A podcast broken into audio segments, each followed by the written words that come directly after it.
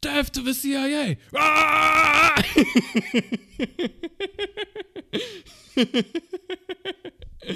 Death to the CIA!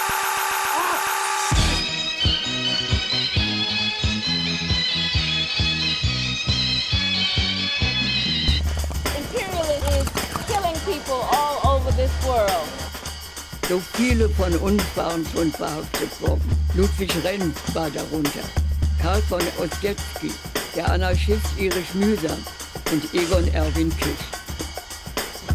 Ich eröffne den Reichstag in Erfüllung meiner Pflicht als Alterspräsidentin und in der Hoffnung, trotz meiner jetzigen Invalidität das Glück zu erleben, als Alterspräsidentin den ersten Redekongress Sowjetdeutschlands zu eröffnen.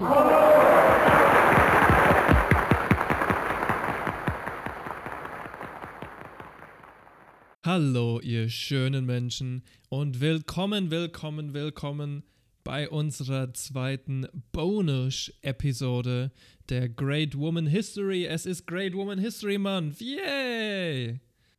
Ich bin euer Sim-Master und hab schöne Grüße aus Berlin für euch. Moin, ihr Landratten. Am Apparat ist der gute alte Stachelbart Joe.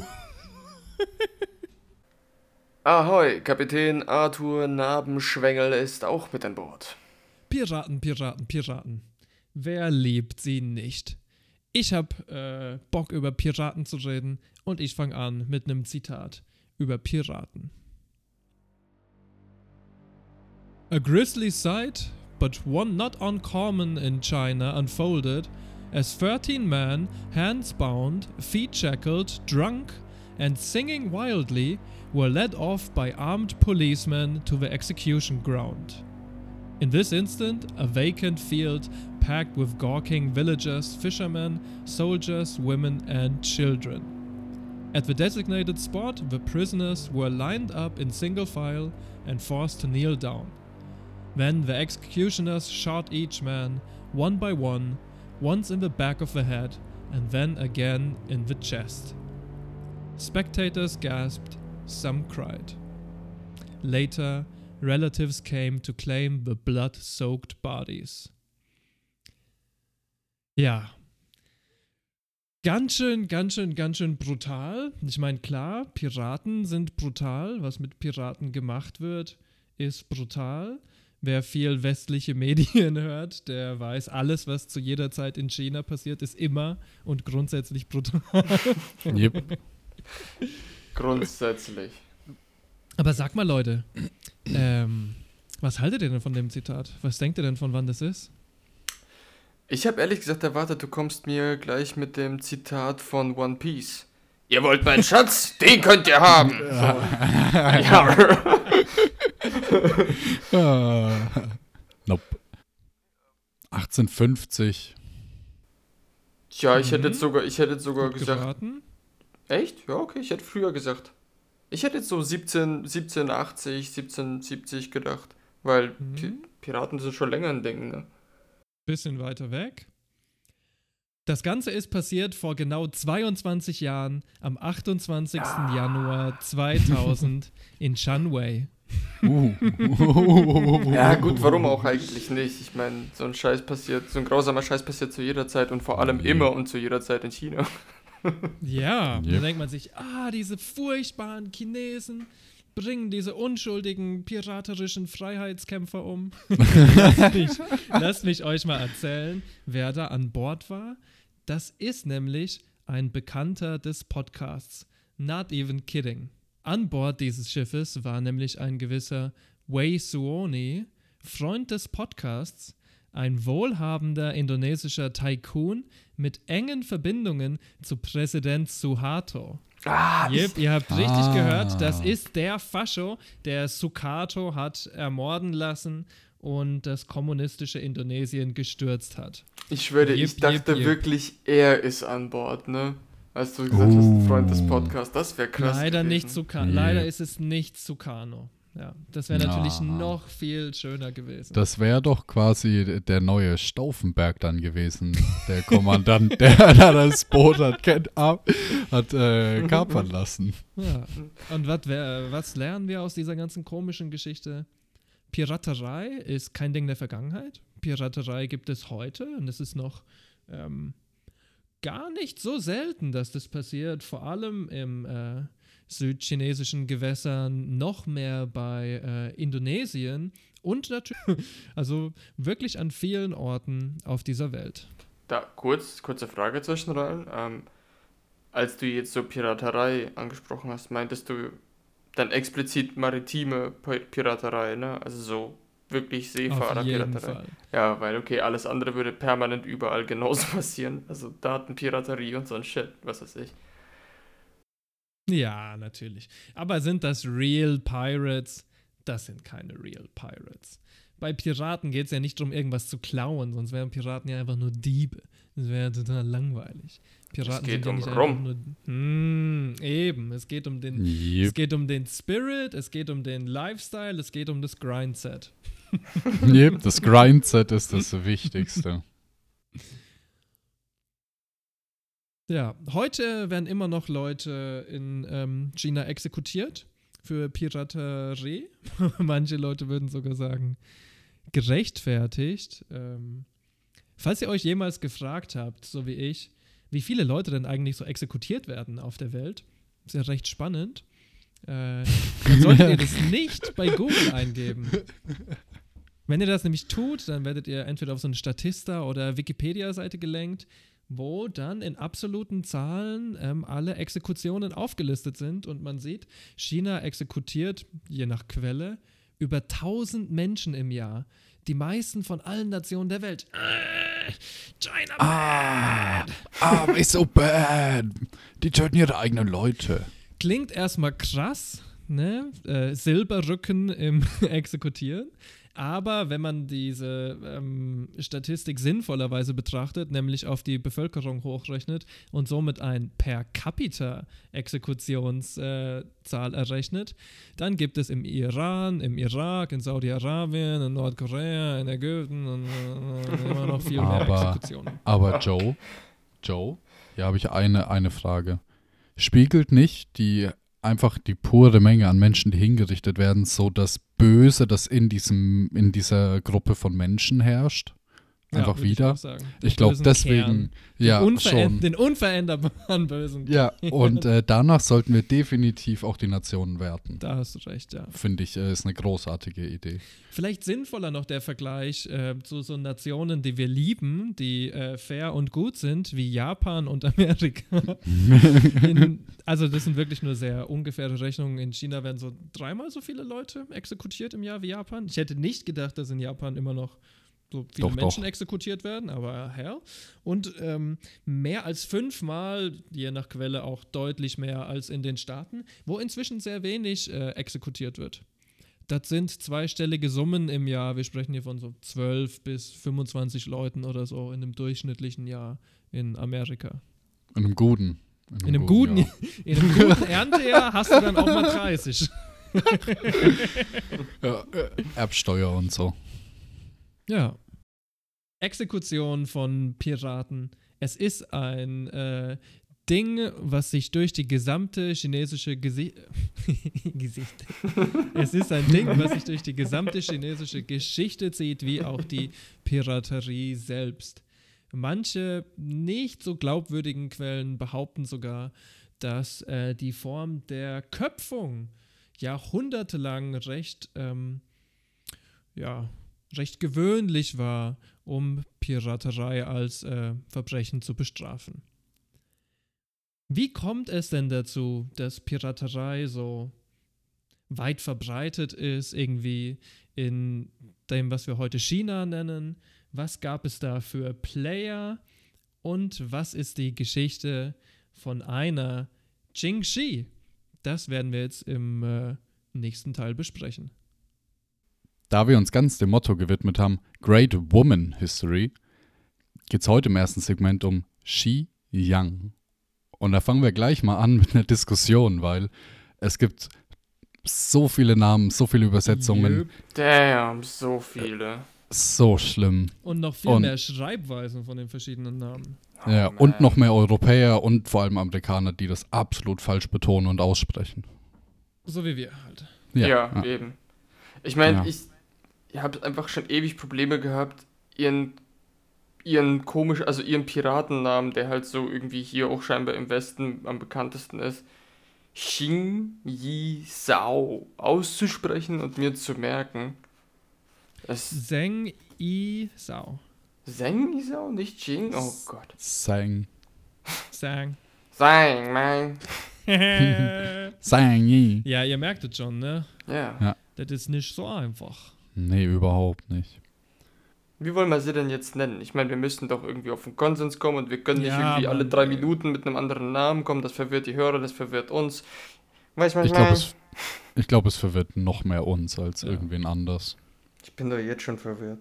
Also Ja, Petition. deswegen. Wir nennen äh, Zeng Yi nicht bei ihrem richtigen legalen Namen, sondern ab jetzt nur noch Qingxi, weil das ist ihr Spitzname und den hat sie sich vielleicht selber gegeben, das weiß man nicht so genau.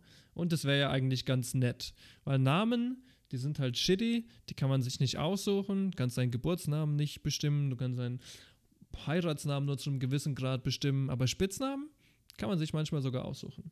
Und deswegen möchte ich sie am liebsten irgendwie Qingxi nennen. Qingxi, finde ich cool. Ja, Jingxi. Belassen wir es bei Shang-Chi.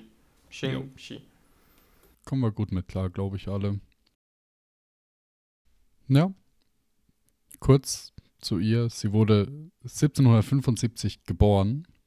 Und über ihre Kindheit habe ich persönlich nichts gefunden. Über ihre Jugend nichts. Erst ab dem Jahr 1801 taucht ihr Name dann in dem, wo ich das erstmal auf sie gestoßen bin, so wirklich auf.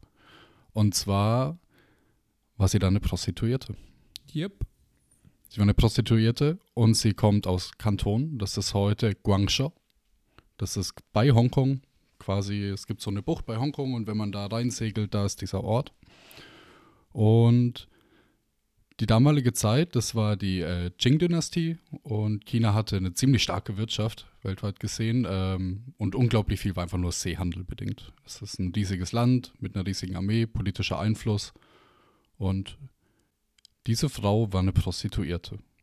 Und damals war es eigentlich üblich, dass man so als Segler, ähm, wenn man mal an Land dann war, ist man entweder in eine Opiumhöhle, in ein Casino, äh, saufen gegangen oder man geht halt zu äh, Prostituierten, weil na, es gibt keine Prostituierte an Bord. Das eine muss das Wobei- andere aber nicht ausschließen. Ja, Und Oh, an Land waren die und an Land waren die Prostituierten ja auch nicht wirklich. Also wahrscheinlich ähm, Qingxi selber hat auf einem ähm, ja, Boot gewohnt, so ein jip, mehr oder weniger wasserlägeriges Bordell. jip. Aber naja, ich meine, man verbindet immer so dieses an Land kommen, wenn die nach ihrer Reise dürstig nach Dirnen und wie auch immer Mhm. es beschrieben wurde. Es wurde immer sehr schön romantisiert. Ähm, und da gab es einen Freibeuter, der hieß Seng Yi, nein, Seng Yi.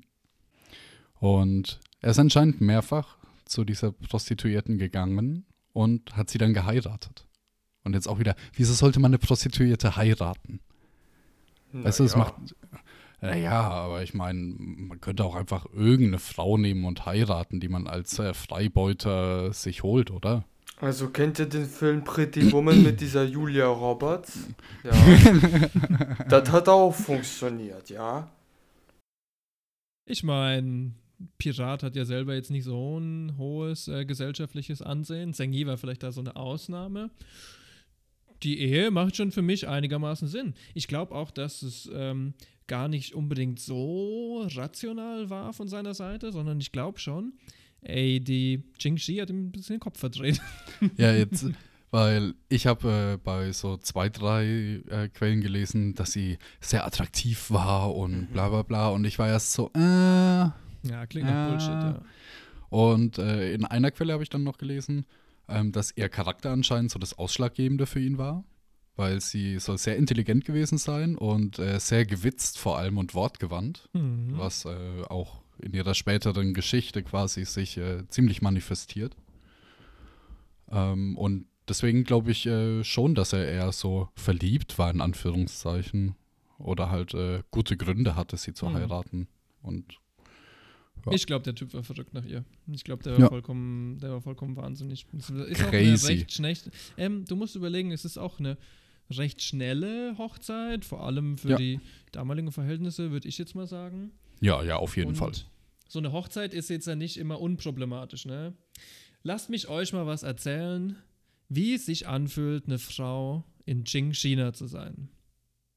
Du bist eine Frau, du bist prinzipiell immer ein Problem für deine Familie. Auf jeden Fall. Die müssen eine Mitgift für dich beschaffen und diese Mitgift ist teuer, vor allem wenn du arm bist. Und dann wirst du weggeheiratet. Immer eigentlich traumatisch, denn statistisch gesehen siehst du deine Familie wahrscheinlich nie wieder von dem Zeitpunkt, wo du verheiratet wirst. Frauen aus niedrigen Klassen, und das trifft wahrscheinlich auch auf unsere äh, liebe Chingshi zu, wurden entweder an wohlhabende Familien als Arbeiterinnen oder anderes äh, verkauft oder einfach direkt an Bordelle vertickt. Ja, vielleicht um es mit einem Satz einfach perfekt metaphorisch zusammenfassen. Die Namen von männlichen Kindern waren repräsentativ und wichtig für die ganze Familie. Die wurden immer vom Vater ausgewählt. Und ob jetzt weibliche Kinder Namen hatten oder nicht, war nicht so wichtig. In manchen Dörfern, sagt man, haben sie einfach gar keine Namen bekommen, bis in die späte Adoleszenz. Wow. Wow. Keine Namen. Damn. Ähm, was ich sehr interessant fand, ich hatte ähm, gelesen, dass es in diesem Zeitalter oder in dieser Zeit in China eben so konfuzianische Grundregeln gab. Ähm, und eines davon, also zur, ja, ich sag jetzt mal überspitzt zur Erziehung der Frau, ähm, hieß ähm, Three Follow the Road. Also im Endeffekt sinngemäß ähm, dem Folgen der drei Wege. Zunächst ist es dein Vater, der dir bestimmt, was du zu tun hast. Anschließend nach der Heirat ist es dein Mann, der bestimmt, was du zu tun hast. Und im hohen Alter sind es deine Söhne, die bestimmen, was du zu tun hast. Klingt extrem ungeil. Übelst. Übelst. Konfuzianismus ist es nicht mehr ganz. Qing-China ist schon so seit, keine Ahnung, fünf, sechs Jahrhunderten so Neokonfuzianismus. Der ist dann irgendwann in der Zeit, wo bei uns wir Mittelalter nennen, so aufgekommen und da hat sich alles nochmal so massiv verändert. Ihr müsst ja auch überlegen, ne? So im ganz frühen kaiserlichen China war es ja jetzt auch nicht so selten, dass es mal vielleicht weibliche Herrscher gab. Die meisten waren auch Legenden da, leider, aber es ist ähnlich wie ähm, mit Japan. Da gab es schon noch mehr Spielraum irgendwie. Neokonfuzianismus ist schon unglaublich brutal misogynistisch. Also wirklich, Sicher. manchmal denke ich mir so, ey, boah, da kommt fast der Katholizismus noch gut weg. Ja. Ich schätze halt auch einfach, also ich wollte jetzt nicht vorhin sagen, dass es, äh, also kommt nicht unbedingt vom Konfuzianismus, aber es war halt ein Aphorismus, der von der Zeit einfach herstammt und einfach, wie halt Aphorismen sind, stehen bleiben und über mehrere Jahre oder Jahrzehnte weitergegeben werden. Und damit halt irgendwie auch die Lebensweise, denke ich. Hm, Von Aphorismen kriegen wir später noch mehr als genug. Ey, ich habe eine lange, Yeah. lange, lange Liste von neokonfuzianistischen Aphorismen, Puh. die alle Oh. grausiger sind als der nächste. Mm. Ja, aber Simi, du kannst gerne das Boot kapern jetzt. Ich, kann- ich kann ein Boot kapern. Ja, das wird heute noch öfters vorkommen, dass Boote Oh. gekapert werden. Jetzt, äh, wir müssen, glaube ich, noch ein paar Sachen äh, klar machen für die Hörerinos. Ähm, erstmal, we, wen hat sie da geheiratet? Wir haben gesagt, es ist ein Freibeuter. Ähm, wie spricht man jetzt nochmal aus, Joe? Seng I? I? Seng, Seng, Seng, Seng I. Seng I, ja. oder? Mhm. Ja. Seng I war Freibeuter im Auftrag vom Staat Vietnam. Uh. Und zwar Mhm. war es so, dass der Vietnam unter der Tay Sen-Dynastie im Krieg war mit China. Und zwar nicht in einem Krieg direkt, sondern es war so eine Art Proxy-Krieg, so ein Stellvertreterkrieg der damaligen Zeit. Jeder engagiert Freibeuter und die plündern die Schiffe des anderen. Und dann waren es die bösen Freibeuter und nicht der andere Staat. Also quasi sowas wie, naja, die ganzen armen, schlimmen Länder im Nahen Osten, die es heutzutage noch gibt. ähm, Und dieser Mann hatte quasi so sein eigenes Piratennest. Er wurde gesponsert vom äh, vietnamesischen, äh, von der vietnamesischen Dynastie. das ist ein Piratennest. Ja, yeah, legit. Ich dachte, Legit? weißt du nicht Netz? Nein, ein Nest. Okay, okay, okay. Ja, ist so Ja. denen ihre Bucht. Das ist Hm. quasi denen ihre Insel mit ihrem eigenen Staat drauf. Ach, das ist Eigene sogar ein Gesetze. Terminus, den es gibt? Ja, ein Piratennest. Ja, so wie ein Piratenhorst, oder? Hm, stimmt. ähm, und ja, er wurde quasi gesponsert von denen. Er hat Waffen bekommen und Leute, also einfach so Gefangene, wurden gesagt, ja, du wirst jetzt Freibeuter für den und dann hat er Truppen bekommen.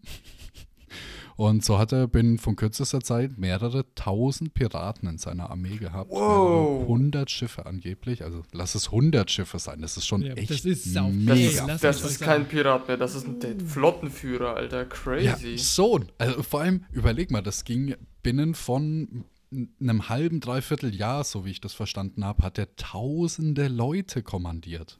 Das ist sau crazy. Sheesh, Borek. 100 Schiffe sind auch jetzt heute noch super viel. Ne? Also die Ja, ja, meisten auf jeden Marinen Fall. haben wahrscheinlich nicht mal 100 Zerstörer oder sowas. Ja, in Deutschland fahren zumindest keine 100.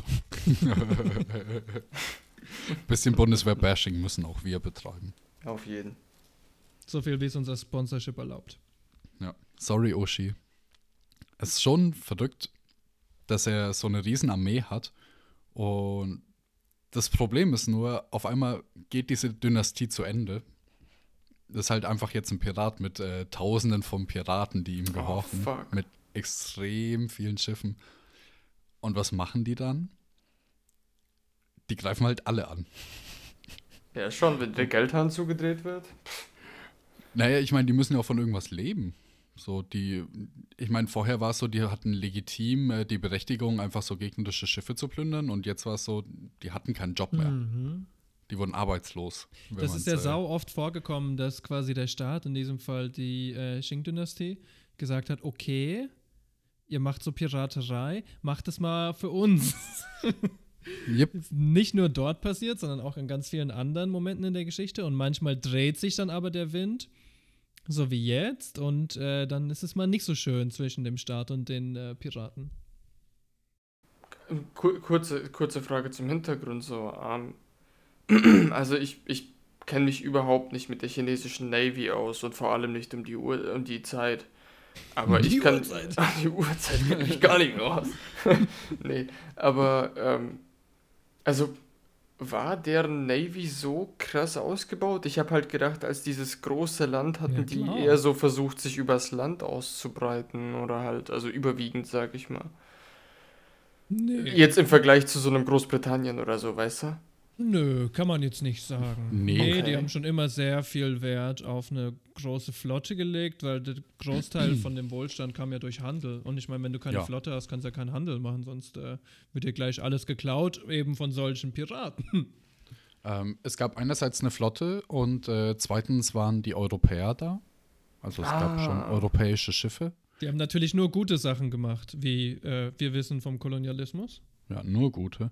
Ähm, und da gab es eben zwei verschiedene Arten quasi von Schiffen, die von den Europäern da waren. Da gab es einmal so kleinere Handelsschiffe, die sich überhaupt nicht wehren konnten, weil es waren kleinere Handelsschiffe. Und es gab halt so Mhm. riesige, staatlich äh, gesponserte äh, Handelskonvois.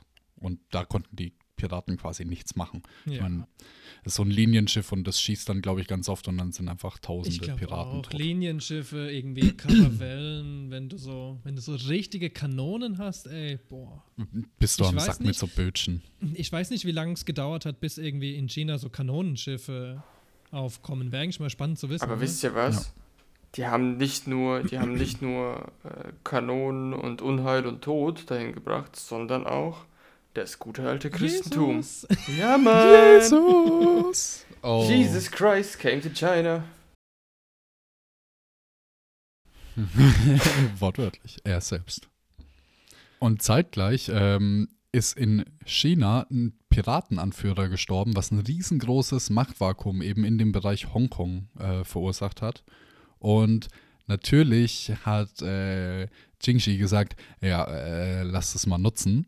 Und äh, sie und ihr Mann haben dann einfach die Führung über die Piraten in der Region genommen. Also die haben einfach gesagt, ja, wir brauchen so einen neuen CEO und die haben sich vorgestellt mit ihrem, äh, mit ihrem äh, Circumvite und haben sich dann in so einem Bewerbungsgespräch über ihren Zoom-Call vorgestellt und das lief alles gut. Und ja, jetzt sind die Führungskräfte. Let's gather some Und- synergy. Die haben halt gesagt, ja, da ist halt so ein richtiger Girlboss am Start. Ja, so in die Richtung. Und schlagartig haben sie auf einmal Stützpunkte in Hongkong und in der kompletten äh, Bucht, wo auch äh, Guangzhou eben liegt. Sie haben auf einmal hunderte Schiffe unter ihrer Kontrolle, also nicht mehr nur 100, sondern wir reden hier von 500 bis 1000, je nachdem, äh, zu welcher Wow. Zeit man das quasi sieht. 1000 Schiffe. Fuck. Und jetzt kommt das Abgefahrenste. Im Wiki-Artikel liest man so, 400 Soldaten waren auf jedem Schiff und bla bla bla bla bla. Und wenn man sich dann mal wirklich die Quellen anschaut und mal ein bisschen äh, reinliest, dann steht da überall, dass die ganzen Familien auf den Schiffen gelebt haben. Ja, das habe ich auch gelesen. Es ist wahrscheinlich nicht so, dass die 400 Kämpfer hatten, sondern eher 400 Menschen pro Boot. Willst du mir gerade sagen, dass Wikipedia jemals inakkurat ist? Ja, Unglaublich. Ja. Joe, das ist ein schockierender Podcast hier. Deswegen müssen wir schockierende Fakten bringen. Le Choc. Ähm, yo, das, das fand ich auch ultra interessant. Ich habe Le Choc au vin. Ich hätte jetzt gerne einen Wein, ehrlich gesagt. Naja, Mhm. ähm, auf den Schock. Ich schick dir einen. Danke. Mach mal hier per JPEG. Discord. nee, ähm, das fand ich ehrlich auch ultra interessant, als ich das äh, gelesen hatte. Weil ich meine, ähm, wir stellen uns so, die, die Westernized Pirates, die stellen wir uns so vor, als so ein Haufen stinkender Männer, die einfach aus sexuellem Frust einfach nur rumsaufen und Fleisch essen und, und, und dann Skorbut verrecken. Aber halt an sich raudige Männer sind, die äh, an Land kommen und rapen und brandschatzen und klauen. So, ne? Aber ich fand das so weird zu, zu lesen, dass das ja, dass da halt einfach ganze Familien von, von Mutter, Vater, Tochter, Kinder, wie auch immer, auf diesen Piratenschiffen unterwegs waren und scheinbar auch mitgeholfen haben, das Schiff einfach am Laufen zu halten. Crazy. Jetzt kommt der Grund für mich, warum man sagt, dass es äh, Great Woman History äh, bei der Story ist. Es war quasi so, Frauen konnten in allen Rollen vertreten sein. Es war jetzt nicht so, dass es überall so eine 50-50 äh, Frauenquote gab oder irgendwas, aber es war quasi, alle Posten waren auch von Frauen besetzt. Es gab Kapitänen und Kapitänen, es gab bis runter zum Ganzen einfach Matrose und Matrosin. Das kann man vom Festland nicht sagen. Nicht unbedingt, ja. Es war auch so, dass Jingxi 50% der Flotte per Ehevertrag zugestanden hat. Das heißt quasi, selbst wenn die Ehe annulliert wird, gehört ihr 50% der kompletten Flotte. Yeah, good deal, man. Woman. Klingt vielleicht jetzt normal, so wenn man an heute denkt, aber ist eigentlich fast äh, Präzedenzfall irgendwie. Also ist schon selten, dass es so sowas wie ein 50-50-Split gibt bei einer Trennung. Yep.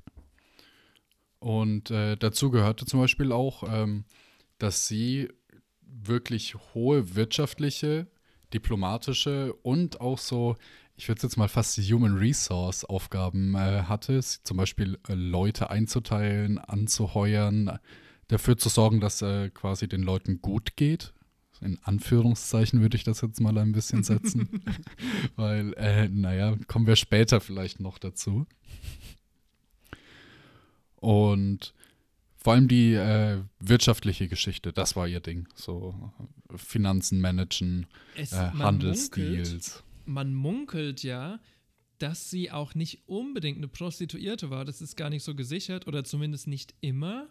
Es kann nämlich auch sein, dass sie entweder später oder schon recht früh ähm, zur Pimpin, zur Puffmutter, zur Bordellbesitzerin äh, aufgestiegen ist und quasi Mädchen gemanagt hat dann. Das wissen wir noch nicht so genau.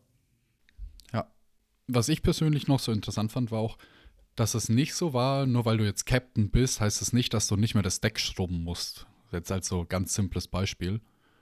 Weil wenn du einfach keine Aufgaben hattest, die deiner Position gerade gerechtfertigt wurden, dann musstest du eben die rangniedrigere Aufgabe miterfüllen.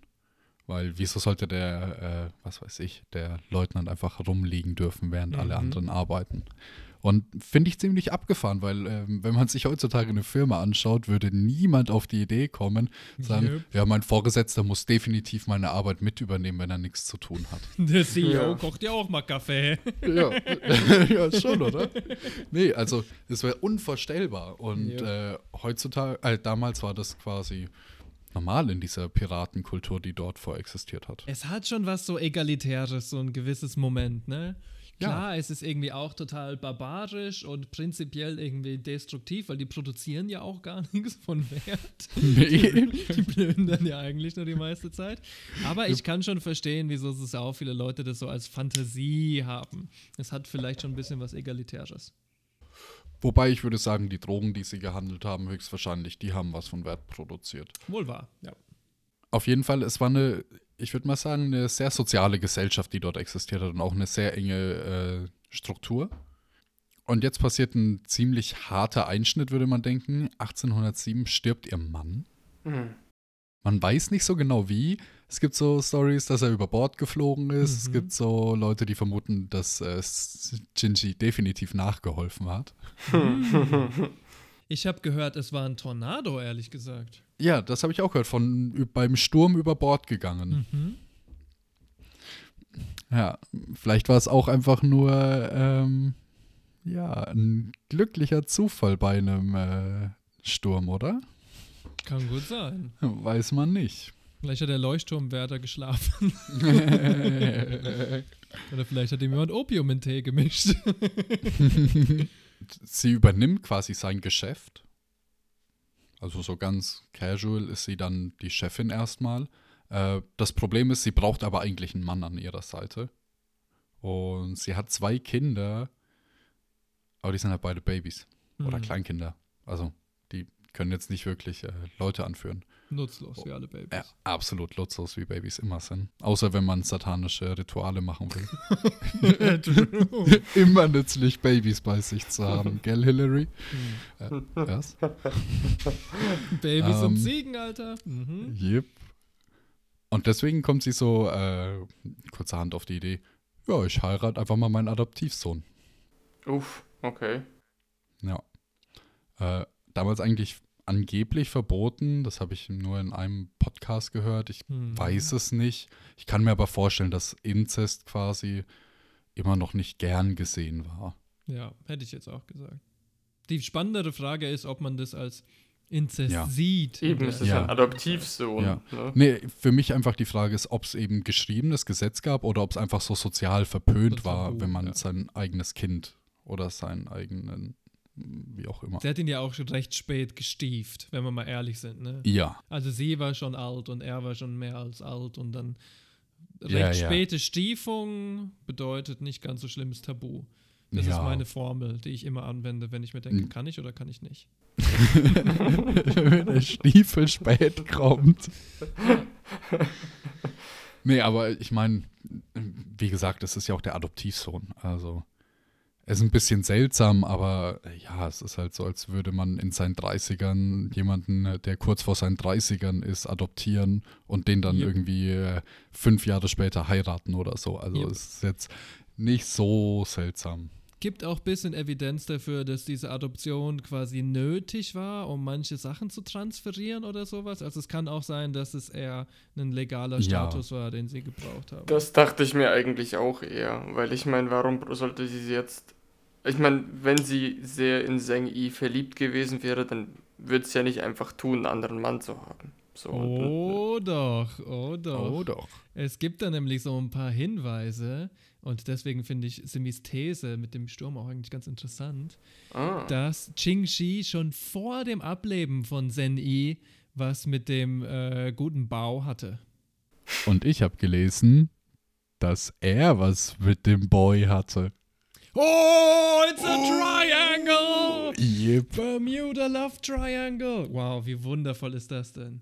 Okay, Qing Shi hat was mit Bao, Bao hat was mit Zen Yi und Zen Yi und Qing Shi sind verheiratet. Yep. Was kann schiefgehen? Nicht viel. Nicht viel. Auf jeden Fall, sie heiratet ihn und daraufhin unterteilt sie ihre Gruppe quasi in verschiedene Farben und dann gibt es verschiedenfarbige Flotten. Die grüne Flotte, die orangene Flotte, die blaue Flotte. Ähm, und die haben verschiedene Anführer, die alle ihr untergeben sind. Und ihre eigene Flotte ist die größte von allen natürlich. Weil ich meine, sonst äh, könnte es ja passieren, dass jemand versucht, einen einfach umzubringen. Hm. Mhm. Äh, sie führt dann Gesetze ein, die quasi das Sozialleben in dieser Gruppe komplett regeln. Die Verteilung von Beute und, jetzt kommt das Lustigste, es, na, es ist quasi alles ein illegales Geschäft, so mehr oder weniger, was sie betreibt, aber es wird über alles Buch gehalten und alles wird aufgeschrieben, weil es ist wichtig, dass notiert wird, wie viel Beute gemacht wird, dass sie fair verteilt wird und dass auch die Mhm. Leute auf dem Festland gestärkt werden, dass die Kommunen an Land aufgebaut werden und Cool. sowas. Also schon fast so sozialistische Piraterie. Ja, die wollte halt so ihren eigenen Pirate State gründen, oder? Ähm, ja, hat sie auch ein bisschen geschafft, weil Mhm. sie hat so ein Cool. System auch eingeführt, das nennt sich Tribut- oder Zollsystem. Und zwar, wenn du mit deinem Schiff in dieses Gebiet reinfahren wolltest, musstest du Geld an sie bezahlen, dann hast du einen Wisch bekommen. Und auf diesem Wisch steht, ich habe schon bezahlt, bitte überfall mich nicht. Und das zeigst du anderen Piraten und dann sagen die, ah, die hat schon bezahlt, dann lass sie fahren. Das ist cool, das hat schon, schon viel früher auch bei den äh, Mongolen und so funktioniert. Nice. Nur eine Sache, diese ähm, drei Regeln, nämlich dass man zum Beispiel einen bestimmten Teil der Beute immer abgeben muss und dass es immer festgelegt ist, wie viel die Piraten bekommen und wie viel quasi ins Lager geht, die kommen nicht von äh, Jingxi, die kommen von ähm, Zheng Yi und später synthetisiert durch Zhang Bao. Also Zhang Bao war der, der es das erste Mal niedergeschrieben hat. Und Ah. äh, über Jingxi wurden die popularisiert, weil er ist ja auch früher gestorben als sie, wenn ich mich richtig erinnere. Ja, ist er. Ah, das wusste ich, weißt du, das habe ich zum Beispiel nicht gefunden. Ah, gut zu wissen. Ja, steht, äh, weil im deutschen Wiki steht gar nichts, steht interessanterweise im englischen Wiki, dass die Codes explizit von äh, Zhang Bao ist. Und ich glaube, das haben westliche Wissenschaftler auch gar nicht so anerkannt. Äh, ich habe bis jetzt nämlich nur chinesische Quellen dafür gefunden. Okay. Bei, bei Hörerinnen explodiert gerade so das Gehirn, weil wir abwechselnd Chinesisch und Chinesisch sagen. Ching, Ching. Jetzt fange ich noch an. Chinesisch. oh mein Gott. Ähm, und ab dem Punkt hatte sie quasi die Kontrolle um die ganzen Gewässer von Hongkong. Es ist schon verrückt so. Es, Es ist crazy. Ja. es sind vor allem riesige Metropolen damals schon. Und man sagt, am Ende hat sie 80.000 Piraten kommandiert. Und wenn ich das richtig verstehe, dann, waren, äh, dann war Zhang Bao auch wirklich unter ihren Fittichen quasi. Ja. Die hatten zwar, würde ich mal behaupten, so eine einigermaßen ähm, ausgeglichene Liebesbeziehung, aber was dann ähm, das Kommando der Flotte angeht oder Finanzen oder irgendwas, da hat er fast immer eigentlich auf ihren Rat gehört, sagen zumindest meine Quellen. Ja, nee, das äh, hatte ich auch so. Interessant auch, dass das toleriert werden kann, quasi eine Liebesbeziehung zwischen einer äh, doch älteren Frau und einem etwas jüngeren Mann, die einigermaßen gleich ist und dann aber im Gegenteil die gesellschaftliche Beziehung, wo er doch deutlich unter ihr steht und man sieht keinen Widerspruch oder Problem da drin. Ja, es erinnert mich auch an, an 100 unsere Mille, letzte? Episode. Ja, Ja. voll, an unsere letzte Episode. Es ist quasi wieder so, dass äh, die Frau den niedriger gestellten äh, heiratet und nicht den höher gestellten, wie man eigentlich äh, Nicht gar, annehmen also zu müsste. der Zeitpunkt der Hochzeit war Sang Bao ja einer der Flottenkommander. Ich glaube, entweder für die schwarze oder für die rote Flotte. Das heißt, zum Zeitpunkt der Hochzeit würde ich sagen, waren sie einigermaßen ranggleich. Ich glaube, auch Ja, der offizielle Rang von beiden war, glaube ich, nicht unbedingt unterschiedlich. Das war eher, also Die Shi war halt gesellschaftliche, inoffiziell die Ja. ähm, Leiterin von der ganzen Operation. ja, ja, die gesellschaftliche Stellung. Aber meine Flotte ist viel größer als deine. Er hatte schon die dickste Flotte. Dickste Flotte. Oder zumindest die beste. Ich weiß nicht, ob es die größte war unbedingt. Und man könnte sich ja denken so, okay, das ist eine riesige Armee, es sind mega viele Schiffe, extrem viele Piraten. Was macht eigentlich China? Und Hm. wieso macht China nichts? Um es einfach zu sagen, China hatte eine scheiß Angst. Die hatten echt eine scheiß Angst, und hatten mehrfach Verhandlungen ihr angeboten. Und irgendwann hat sie auch gesagt, okay, fangen wir mal Verhandlungen an. Und dann sind die auf einmal mit 300, 400 Piratenschiffen aufgetaucht bei den Verhandlungen. Weil, naja, die wollen halt nicht, dass da irgendein Coup passiert und auf einmal äh, ist jemand äh, kopflos. Sie hat es wirklich geschafft, diesen Staat China zu biegen, sodass sie Oh, warte mal, warte mal, warte mal. Das war aber schon noch ein bisschen anders. Also ja, sie hat versucht, irgendwie Verhandlungen mit äh, China einzugehen, aber da war ja nicht nur China involviert, sondern da war ebenfalls auch noch Portugal involviert, die langsam auch pisst waren, dass ihre Routen betroffen waren. Und dann denkst du, ja, okay, der, also wirklich der gesamte Qing-Staat und Portugal mit ihren super tollen Schiffen sollten ja eigentlich kein Problem haben. Denkste! Denkste! Da kommen auch noch die verdammten Engländer dazu. es war immer noch nicht genug, ja? Und dann haben wir wirklich äh, Qingxi in der Situation, wo sie gleichzeitig gegen den äh, King-Staat, gegen die äh, Portugiesen, die sich einmischen und gegen zugegebenermaßen wirklich nur ein paar Engländer, die dann. eine, eine äh, Handvoll Briten. eine Hand, genau. Einfach nur eine Handvoll Handvoll, Briten. Engländer, die sie dann wirklich auf vernichtende Weise geschlagen hat. Und es wäre wirklich schade, wenn wir diesen äh, einen Militärgeschichte-Moment umgehen. Ich mag ja echt, ich brauche Militärgeschichte echt nicht. Ich mache das nicht so gerne, aber dieser Moment ist schon so legendär, dass man ihn, glaube ich, ähm, aufzählen muss. Und zwar war das so, in äh, Tung Chung Bay, so heißt es zumindest auf äh, Englisch, deutsche Übersetzung kriegt ihr nicht, hat die ähm, portugiesische und die Qing-Marine eine Blockade aufgestellt und sie haben quasi versucht, die ähm, Piratenschiffe dort einzukesseln und dann zu vernichten. Es gab Gefechte, es hat nicht wirklich zu irgendwas geführt. Angeblich ist kein einziges der Piratenschiffe ähm, geentert oder vernichtet worden. Die Portugiesen sagen, hm, wir müssen was anders machen irgendwie. Zusammen schicken äh, Qing und Portugal so Feuerschiffe nach vorne. Ich weiß nicht, ob ihr das kennt. Uh. Feuerschiffe, das sind so ähm, nicht unbedingt so krasse Militärschiffe, sondern Schiffe, die mit Sprengstoff beladen sind. Was natürlich ziemlich heftig sind. Ne? So sprengstoffbeladene Schiffe, die dann explodieren sollen. Die fahren auf die Piraten zu und die Piraten können gar nicht ausweichen. Weil die ja in diesem ähm, Hafen so ein bisschen eingekesselt sind. Und hier, also, es ist ein bisschen Great Woman History. So heißt der Monat, so heißen die Episoden. Es ist bestimmt nicht 100% wahr. Aber angeblich war es äh, Ching Shis und Baos militärisches Genie. Sie haben beschlossen, quasi ähm, offene Reihen zu machen und diese Feuerschiffe durchfahren zu lassen und haben es dann geschafft, die zu stranden, zu entern und zu übernehmen. Und zurückzufahren? Ja, ja. Und dann schicken die Portugiesen und die schicken, schicken ihre zweite Ladung an Feuerschiffen und auf einmal dreht sich der Wind und die verlieren die Kontrolle und die fahren in ihre eigene Flotte rein. Oh, ja. Fundamental, unglaublich, auf jede erdenkliche Weise geowned. Warte, hat da das Century of Humiliation auch schon angefangen?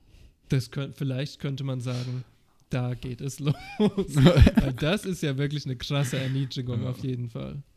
Ja, ein äh, krasser Kamikaze, der da stattgefunden Ja. hat.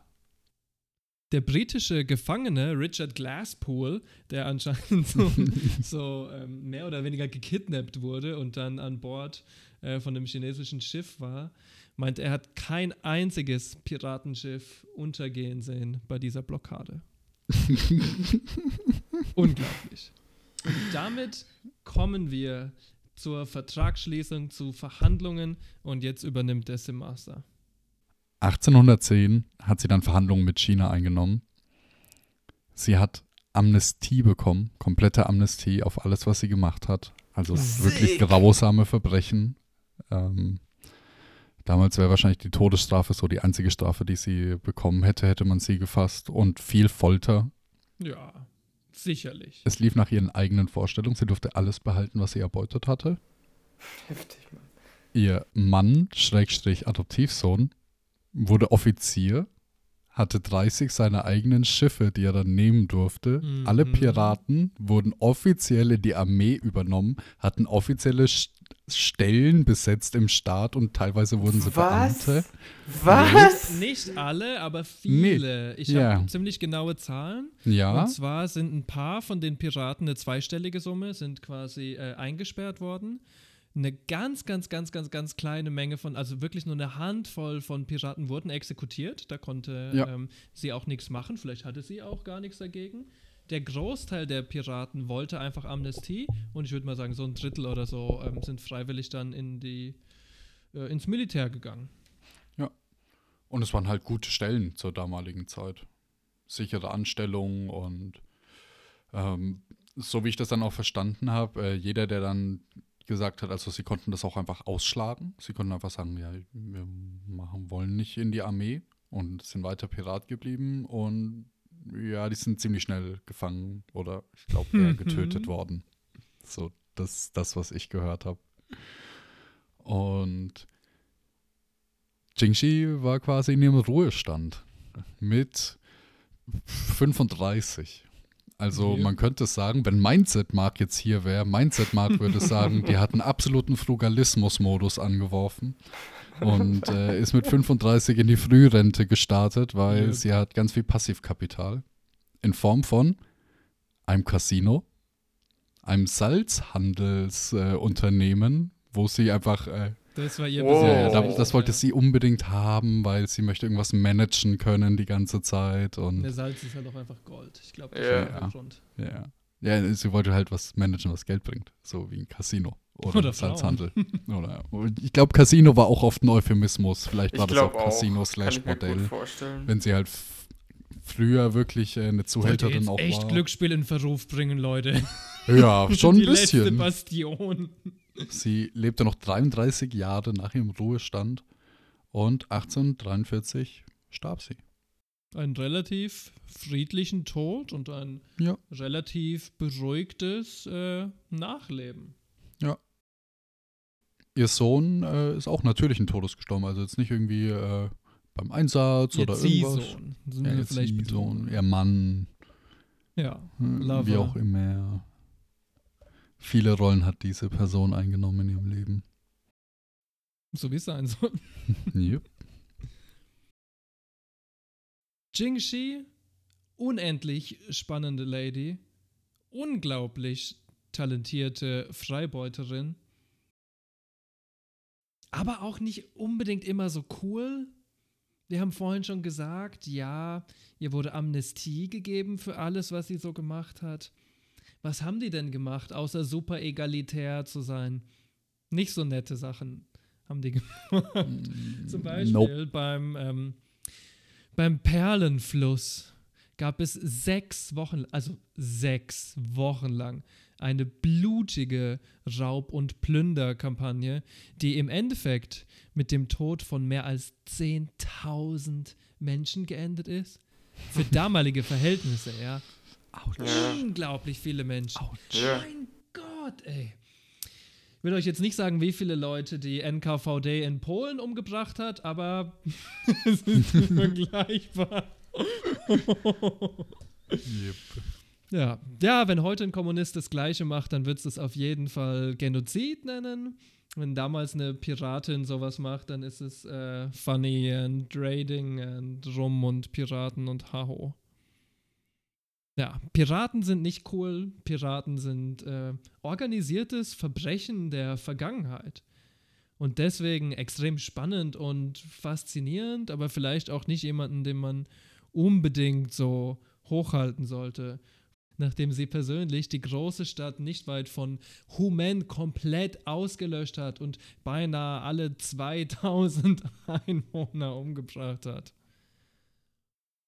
Ja, oft wurden die Dörfer danach äh, oder währenddessen angezündet, Felder vernichtet. Es war eine harte Zeit, Leute. Yep. Für mich persönlich der Part, der hier Great Woman History ist, dass Frauen wirklich überall mitmischen durften. was heutzutage immer noch nicht gegeben ist. Bei Piraten meinst du jetzt, ne? Ja, ja, bei den Piraten. Und ähm, dass auch sie quasi, die als, wenn man den, ich sag mal, den böseren Zungen traut, als Prostituierte es geschafft hat, binnen von drei, vier Jahren wirklich eine riesengroße Piratenflotte aufzubauen, sich da rein zu heiraten und dann in nicht mal zehn Jahren in den Ruhestand zu kommen, Casino zu haben, Salzhandel zu haben, stinkend reich zu sein und 33 Jahre Ruhestand zu genießen. Wir sind neidisch. Lass Yep. uns doch ehrlich sein. Ja, ich bin neidisch. wir sind voll Ich neidisch. bin auch Ich möchte es neidisch, live. Ja. Also vielleicht nicht die frühe Zeit. Ich, die ersten Mhm. 25 Jahre könnte ich mir vielleicht sparen. Mhm. Vielleicht nicht das Essen auf dem Schiff. Nope. Aber, naja, ich meine, das ist doch die Idealstory, die man heutzutage so verkörpert bei Self-Optimization und Co. 100 Prozent, ja. Halt auf eine grausame Art und Weise. Ja. Ja, vielleicht ist sie ein bisschen so die Gina Haspel der damaligen Zeit. Meine, ist ja cool irgendwie, dass es jetzt auch Frauen in leitenden Positionen bei der CIA gibt, aber die foltert halt trotzdem Leute in Black Yep. Sites. hm. Geht es auch gleich weiter bei uns. Wir reden im letzten, im äh, abgründigsten Segment über Fußbinden. Fußbinden, was zur Hölle ist es? Wie funktioniert es? Ja, erstmal ist Fußbinden einfach eine kulturelle Praxis in ähm, China. Heute nicht mehr, aber Ja, doch bis ins frühe 20. Jahrhundert und auch nicht wirklich im ganzen ähm, heutigen China. Zum Beispiel, wie wir schon angesprochen haben, die Manchus haben das nicht gemacht. Die ähm, Menschen in der heutigen Mongolei haben das auch nicht gemacht. Aber Fußbinden existiert eben schon ungefähr seit dem Jahr 1000. Es ist eine wirklich furchtbar alte Tradition, damals noch im Aufstreben ähm, begriffen. Zur Hochzeit sagt man, dass wohl 50 bis 80 Prozent aller Frauen in äh, den betroffenen Regionen gebunden waren. Meine Fresse. Das What? ist viel. Das ist mehr als jede zweite. Das ist so krass, Mann. Ich meine, die können doch nicht mehr laufen. Aber es ist ja auch wahrscheinlich auch der Sinn an der Sache. ne? Die sollen nur daheim bleiben. Ein bisschen ist es die Intention, vollkommen richtig. Crazy. Aber, ähm, also was ist es, was ist es eigentlich? Was passiert da? Fußbinden sieht ungefähr so aus. Unter unerträglichen Schmerzen werden die Knochen von sehr, sehr jungen Mädchen gebogen, weil, viele Leute wissen es nicht, aber im Kindesalter sind Knochen noch extrem flexibel. Der Fuß wird also durch dieses feste Binden, was eigentlich permanent an deinem Fuß ist, du kannst es nur wirklich lösen, wenn du dich mal wäscht, wird der Fuß so geformt, dass die Zehen nach unten gehen und deine Ferse eindrückt und dann erscheint alles kleiner. Und diese absolute Barbarei nennt man dann auch noch den goldenen Lotus. Yeah. Also ich muss sagen, ich bin schon kein Fan von Füßen. Ich habe mal Bilder davon gesehen. Es ist wirklich disgusting. Es ist Also wenn ihr abnehmen wollt, wenn ihr euch den Appetit verbitten wollt, weil ihr auf widerliche patriarchale Standards reingefallen seid, dann schaut euch jeden Tag Bilder von gebundenen Füßen an. Yep. Und dann habt ihr auf jeden Fall überhaupt keinen Appetit mehr. Das ist schon sehr grenzwertig, Mann. Echt heftig. Diese kulturelle Praxis beginnt bei Mädchen von fünf bis sieben Jahren.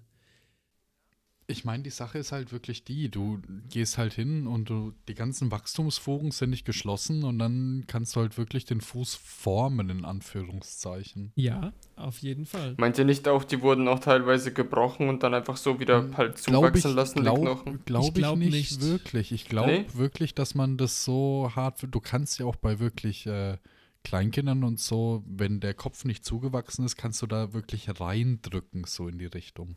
Also das Ja, ist so, so wie bei dir, ne? Du alter Aschenbecherkopf.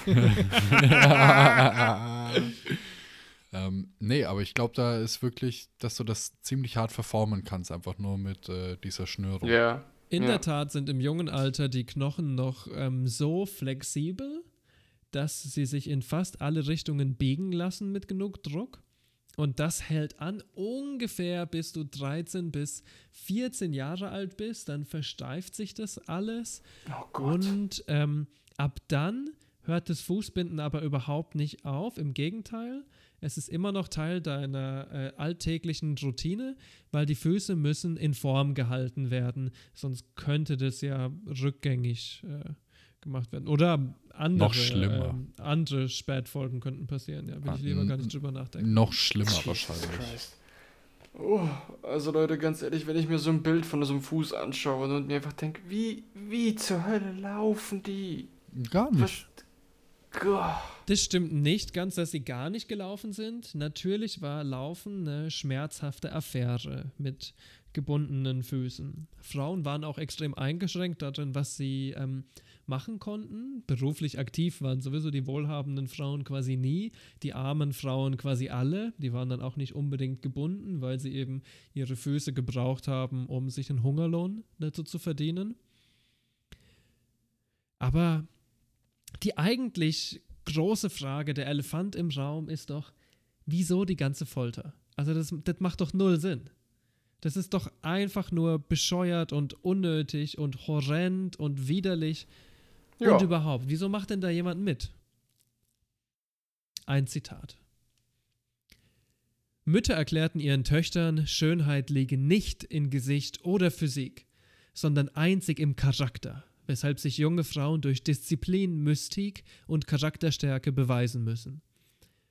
Fußbinden repräsentiert ähm, nicht nur zu einem gewissen Grad deine ganze Familie, deine eigene äh, Fruchtbarkeit, das Gesicht, also quasi das ähm, soziale Standing deiner Familie.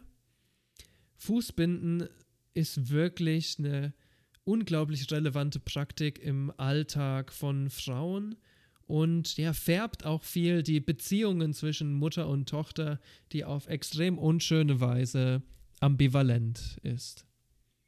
Uff.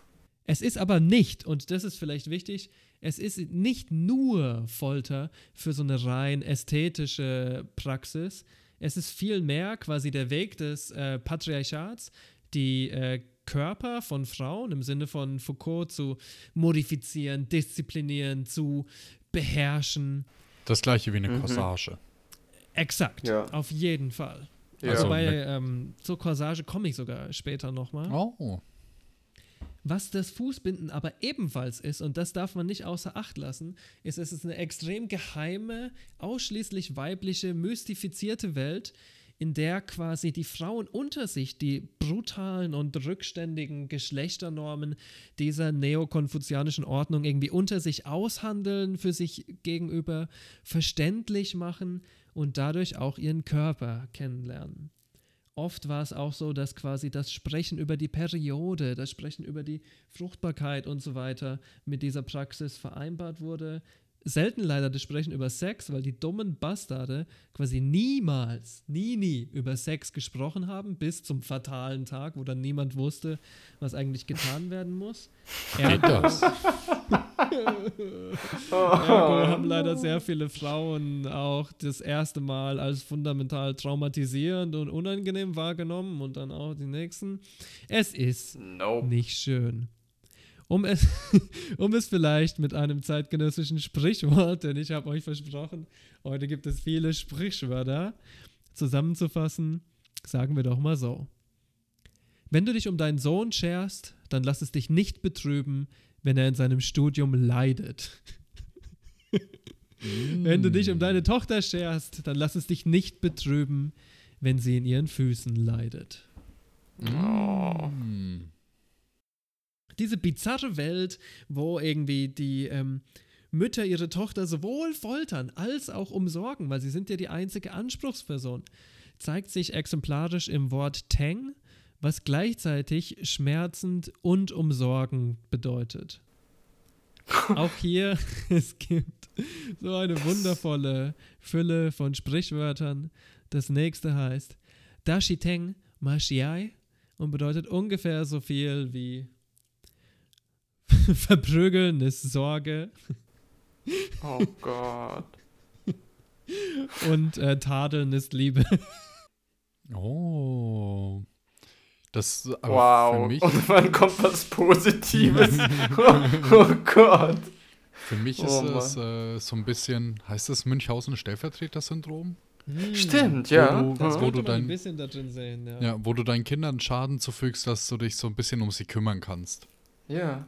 Oh Mann. Also es ist so, Ja, es gibt, ähm, wie unser lieber Arthur Ritchie schon angedeutet, doch auch einige nicht positive, aber zumindest praktische Gründe, wieso dieses Fußbinden betrieben wurde, abseits von dieser unglaublich widerlichen ähm, neokonfuzianistischen Ideologie.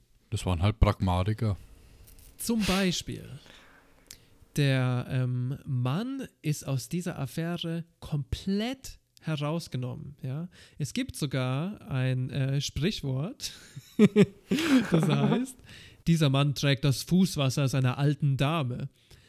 Und es war anscheinend sowohl eine extrem harte Beleidigung, weil du nämlich gesagt hast, wow, ey, du bist irgendwie, du hast nicht die Hose an hier, als auch manchmal ein Kompliment, wo man schon sieht, irgendwie, bei fast allem ist so eine Ambivalenz drin. Ne? Es gibt eigentlich fast gar nichts, was so clear cut ist. Es ist ein bisschen muddy alles. Was allerdings überhaupt nicht muddy und unklar ist, sondern einfach nur absolut krank, ist, dass das Fußbinden auch medizinische Einsätze hatte. Klassiker. Mm. Auch ein Klassiker. Sag an. Einige männliche Krankheiten oder Mangelerscheinungen wurden nämlich damit behandelt, indem man zum Nein. Beispiel ähm, Menstruationsblut oder ähm, Krankheiten wie Cholera, Malaria oder, ähm, oder andere körperliche Leiden mit den verschiedenen Paraphernalia, also mit den ähm, verschiedenen Organen, den Binden, dem Wasser, der abgefallenen Haut des gebundenen Fußes verarztet hat. Wenn ihr jetzt denkt, das ist die Spitze, dann habt ihr Unrecht. Natürlich hat das Ganze auch eine sexuelle Dimension. Es wäre absurd, das nicht auch als gewissen Fetisch zu sehen. Und in der Tat gibt es super, super gute historische Hinweise darauf, dass, ähm, obwohl das öffentlich ultimativ verpönt war, also wenn das über dich rauskommt, dann war es das für dich, im Privaten doch allerlei Schweinereien getrieben wurden. Hm. Zum Beispiel haben manche aus dem kleinen Schuh getrunken, haben an den Füßen gerochen, sie gestreichelt oder in den Mund genommen. Uh, das finde ich besonders hart. Da geht die Haut Ja, das natürlich geht ja auch ab, ne? einfach. Die ne? Haut ist Mit einem Haps in dem Mund. Klein und rund. Oh, nee. oh, nee. Ja, ja, ja, ja. Da isst du nie wieder diese komischen Schokoladendinger. Ihr habt es euch sicherlich nicht gefragt, Nee. aber ja, es gibt auch Fälle von äh, heterosexuellen, homosexuellen, Crossdressern oder Transmenschen, die freiwillig ihre Füße gebunden haben. Es ist also nicht so, dass das quasi purer patriarchaler Zwang war, sondern so tief kulturell verinnerlicht, dass zum Beispiel auch Es war ein Schönheitsideal zum gewissen Zeitpunkt ich schon, weiß, oder? also ich denke ja, es war auch ein Schönheitsideal. Ich glaube quasi die Bedeutung für deine Persönlichkeit war noch wichtiger irgendwie, weil es da wirklich darum ging, quasi welche Frau hat die krasseste Selbstkontrolle und diese möchte ich vielleicht auch gerne als meine Partnerin haben. Aber Schönheit und Erotik spielen einen großen, großen, großen Teil bei dieser Sache. Ja. Wir haben schon behandelt. Was ist das Fußbinden? Warum gab es das? Aber wir wären nicht der Deep Fried Friends Podcast, wenn wir euch nicht die tiefen Einblicke geben würden. Und ich habe mir gedacht, mit meinem alten Männer-Spatzenhirn, ja, eigentlich wäre es doch das Wichtigste, wenn wir wissen quasi, was Frauen über das Fußbinden sagen. Weil, Ja. wie ihr leider wisst, die Geschichte wird nur von ganz bestimmten Leuten geschrieben. Und Hm. eigentlich wäre es ja am sinnvollsten, sich anzuhören, was die Menschen, die das direkt betroffen haben, über diese Praxis denn denken. Körperliche Disziplin. Intensiver, lang anhaltender Schmerz. Die wenigen Zeugnisse von Zeuginnen sagen, es fühlt sich so an, als würde mein gesamter Körper vom Feuer verschluckt werden. Jahrelange eiternde Wunden. Bandagen verkrustet von Blut und Eiter, hängende Lappen nekrotischen Fleisches. Appetitsverlust, Schlafstörungen und bei Lockerung der Binde gab es eine dicke Tracht Prügel. Das sind ein paar Zitate, die ich von Frauen über das Fußbinden gefunden habe. Yay. Oh Gott. Lass mich hier kurz was anmerken, ja? Kleine Zwischenbemerkung.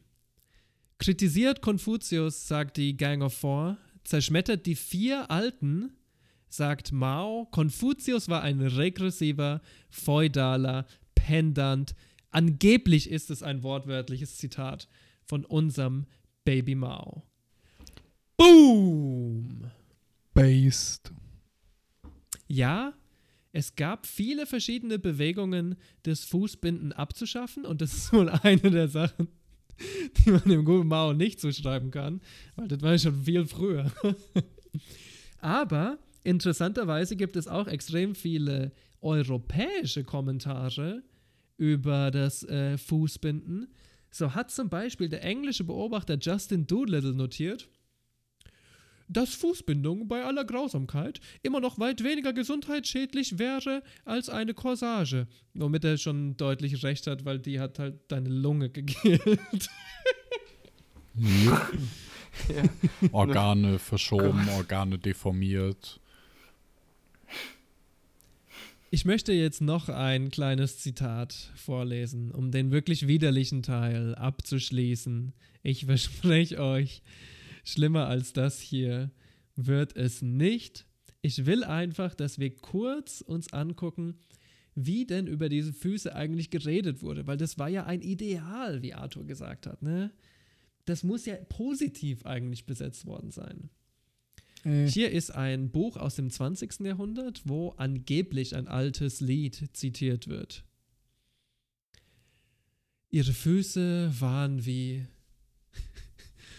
dreieckige Reisklößchen im Mai, so duftend und süß wie die duftenden Kastanien im Juni, so delikat und spitz. Und die Frau wird rot. Und die Frau antwortet: Dein dummes Gelaber verbirgt doch nur, wie geil du bist. Wortwörtliches Zitat. Echt jetzt? Heute schlafen wir Ende an Ende und mein goldener Lotus ist an deinem Mund. Und dann frag ich dich, wie süß das wirklich ist und ob es wirklich nach Bambussprossen schmeckt. Oh yes, start licking the stink off my feet. Ja, geile, geile Ekelerotik. Get owned, kid. Aber ich kann, ich kann auch ehrlich gesagt ihre Sichtweise verstehen. Wenn die Leute das wollten und wenn manche Männer dann so geil drauf wurden, dann würde ich als Frau denen auch den Fuß einfach direkt in den Mund stecken und sagen, äh, dann äh, schmeck mal, was du hier verursachst. Yep. Das ist natürlich die radikale Konfrontation, die eben eigentlich immer ausbleiben sollte. Ich habe mich durch einige wissenschaftliche Artikel gewühlt, habe ein bisschen was für euch zusammengesammelt und es gibt doch einige furchtbar interessante Aussagen übers Fußbinden. Etwas, was ich überhaupt gar nicht erwartet hatte. Sigmund Freud hat sich explizit geäußert zu diesem Thema. Ja, Oh, okay. ja, ja, ja. Kein, Nur für den kein Joke. Podcast, oder? Habe ich Nein, gehört. nein, nein, kein Joke, kein Joke. Und zwar hat er wortwörtlich gesagt, dass Frauen, indem sie ihre Füße verstümmeln, können ein bisschen die Kastrationsangst der Männer aufheben. What? Und da Big merkt man gleich, dass das kein Joke von mir ist, sondern ein echtes Freud-Zitat, weil das Ja. war halt genau, was er sagen würde. Ja, so ein, so ein in heutiger Zeit Big Uff. Mhm. Mary Daly ähm, sagt, dass Fußbinden im Endeffekt ähm, das größte Symbol für die Unterdrückung der Frauen in der Patriarchie sind.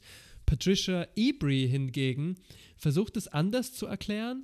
Und zwar meint sie, das Fußbinden war ein Weg kultureller Abgrenzung von den erhabenen, würdevollen, wahren Chinesen gegenüber diesen dreckigen, ekligen, barbarischen Mandschuren und Mongolen, was ich sofort abkaufe, ja. Also es macht für mich so im Lichte des Konfuzianismus total Sinn.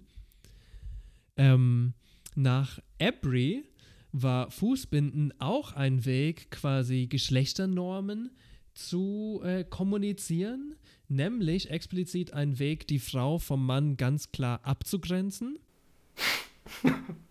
Aber- Wirklich? Ja, sag mal. Nee, ich frag, ich habe mich gerade gewundert. Ich habe gesagt, wirklich? So, Ja, um klingt Frau von Mann abzugrenzen? Aber die traditionellen äh, Mann, Frau ist ein biologistisches Ding. Geschlechtsnormen, die wir jetzt kennen, sind nicht alt und ähm, sind recht explizit europäisch. Und wie wir vielleicht in einer anderen Folge zu Japan noch herausfinden werden, sind Geschlechtsnormen überhaupt nicht universell auf der ganzen Welt, sondern im Gegenteil quasi überall anders. Hm. Hm. Anders als die aufgezählten Wissenschaftler sieht das auch der gute C. Fred Blake. Er erkennt an, dass die Geschichte des Fußbindens fast ausschließlich von Männern geschrieben wurde, großes Problem, und dann auch noch explizit in der konfuzianistischen Tradition geschrieben wurde, weil wir können es ja nicht haben, dass Arbeiter lesen lernen, das wäre ja widerlich. Ergo dreht sich in diesem bescheuerten Diskurs fast alles um Sexualität und erotische Form explizit aus einer Sicht der Männer. Das ist der Großteil der Geschichtsschreibung, die wir haben. Nach Blake ist Fußbindung dann, Zitat, die verstummte Stimme der Frauen im dominanten Diskurs neokonfuzianistischer Werte und Realitäten. Naja, ein bisschen ja, vielleicht für uns ist sie stumm. Das Tradieren des Fußbindens war aber immer Teil der intimen Kommunikation zwischen Müttern und Töchtern, ja. Auch wenn diese Frauen aus der Geschichte herausgeschrieben wurden, haben sie sich oft dagegen gewehrt. Zum Beispiel gibt es Nushu. Das ist wirklich ein eigenes Skript, ja, das nur, angeblich zumindest, nur von armen Frauen verwendet wurde, die auch nur untereinander geschrieben haben, weil niemand sonst dieses Skript verstanden hat. Fred Blake hat noch ein wunderschönes Zitat, um es mit Karl Marx zu sagen. Die Welt des Fußbindens wurde von Frauen geschaffen, aber nicht unter den Umständen, die sie selbst gewählt hatten. Spielt natürlich an an das berühmte Zitat aus dem 18. Brumaire des Napoleon Bonaparte, das ja bekanntlich heißt, die Frauen machen ihre eigene Geschichte, aber sie machen sie nicht aus freien Stücken unter selbstgewählten, sondern unter unmittelbar vorhandenen, gegebenen und überlieferten Umständen. Und damit, liebe Hörerinnen und Mitgedachte, möchte ich auch zur Konklusion kommen. Wir haben genug über Fußbinden geredet. Es ist schlimm, es ist abgründig, es ist größtenteils, fast ausschließlich vorbei. Die öffentliche Meinung ändert sich im frühen 20. Jahrhundert rasant. Also wirklich, wir sprechen hier von wichtigen. Es ist, es ist wie Lenin gesagt hat, war. Es gibt manchmal Wochen, da finden ganze Epochen statt und genauso ist es auch hier. In wenigen Jahren ändert sich die öffentliche Meinung komplett gegen das Fußbinden und äh, die, die Natural, äh, die, die National Food Society, es tut mir leid, ich muss das sagen, steigt in Wichtigkeit. Der finale Schlag gegen das Fußbinden war aber die nationalistische Revolution, die im Jahr 1912 diese Praktik legal verboten hat und in vielen Lokalitäten hat das dann auch total eingeschlagen. Es hat noch einige Jahrzehnte gedauert, aber spätestens in den 1920er und 30er Jahren gab es fast keine Frauen mehr, deren Füße gebunden wurden. Und danke dem Lord Jesus Christus dafür, meine Fresse. Yep. Abschließend möchte ich zum Fußbinden eine Sache noch sagen, die Blake so wunderschön zusammengefasst hat. Und die geht folgendermaßen. Fußbinden löst die Männer von jeglicher Verantwortung ihrer Dominanz, ihrer Unterdrückung, ihrer Degradierung der Frauen. Je weiter sie sich von diesen Praktiken, wie dem Fußbinden zum Beispiel, distanzieren, desto höheren Status haben sie genossen, desto näher kamen sie an die neokonfuzianistischen Ideale des würdigen, friedlichen, gelehrten Mannes. Ich wollte gerade sagen, man, absolut widerlich, Mann. So, je weiter du von diesem Prozess weg bist, ne? Digga. Und dann sind sie auch noch die, die, die, äh, die die Normen und die Werte und die Moral und alles Mögliche dieser Zeit diskutieren können. Jep, und Ja. festlegen. Schön, dass ihr auch dieses Mal wieder eingeschaltet habt zu unserem Special im Great Woman History Monat. Von euch verabschiedet sich Sim Master Sim von seinem Schiff. Ciao, ciao. So, Mann über Bord. Wir sehen uns hoffentlich beim nächsten Mal, wenn ich nicht ersoffen bin. Macht's gut. Und ich spring auch mal von der Planke. Bis zum nächsten Mal, meine Lieben.